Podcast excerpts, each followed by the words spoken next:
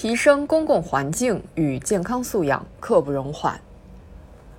生态环境部日前发布的首次中国居民生态环境与健康素养调查结果显示，二零一八年我国居民环境与健康素养的总体水平为百分之十二点五，即平均每一百个十五至六十九岁的人群中，具备基本的环境与健康素养的不足十三人。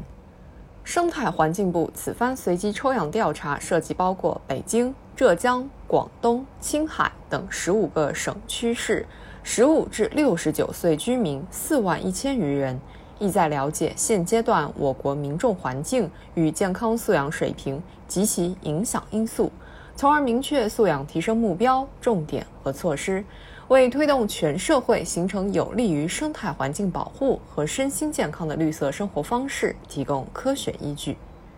环境与健康素养的高低，反映的是公众获取并理解环境与健康基本知识，同时运用这些知识对常见的环境与健康问题做出正确判断，树立科学观念，并具备采取行动保护环境、维护自身健康能力的强弱。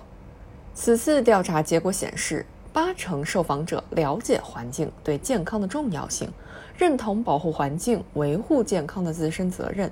这充分印证了近年来在环境保护、健康管理宣教方面取得的积极成效。与此同时，具备环境与健康基本知识的公众占比为百分之五点八，科学素养水平为百分之三点五。掌握环境健康问题正确有效举报和投诉技能的公众占百分之十左右，这些数据不容乐观。公众环境与健康素养涵盖与日常生活密切相关的基本理念、基本知识、基本技能，三者并行不悖，缺一不可。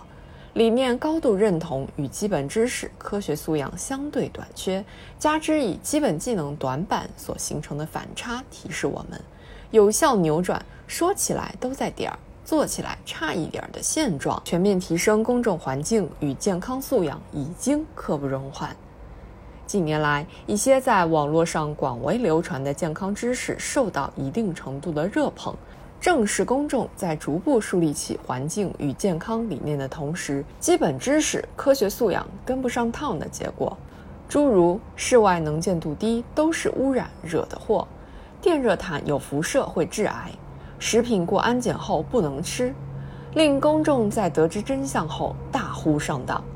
环境与健康的基本知识储备、科学素养不足，一方面容易导致忽视常见环境问题对健康造成的潜在危险；另一方面也可能导致对可控环境健康风险的过度担忧，不利于公众适当采取防护措施以维护健康。养成绿色健康的行为方式。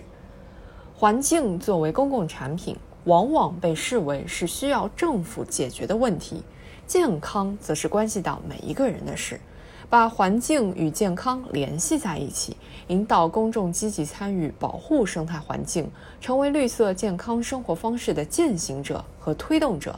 就是把原来认为主要与政府有关的事，转变为每一个人、每一个家庭都要关心、身体力行的事，提升公众环境与健康素养，依靠公众的力量来保护环境、维护身体健康，推动形成深刻的人文关怀，是最具普惠性、最符合成本效益原则的措施。加快提升公众环境与健康素养。既需要政府在科学知识普及、基本技能训练等方面出台更加具有针对性的新举措，更需要公众将科学理念、科学精神、科学方法转化为科学行为的积极态度。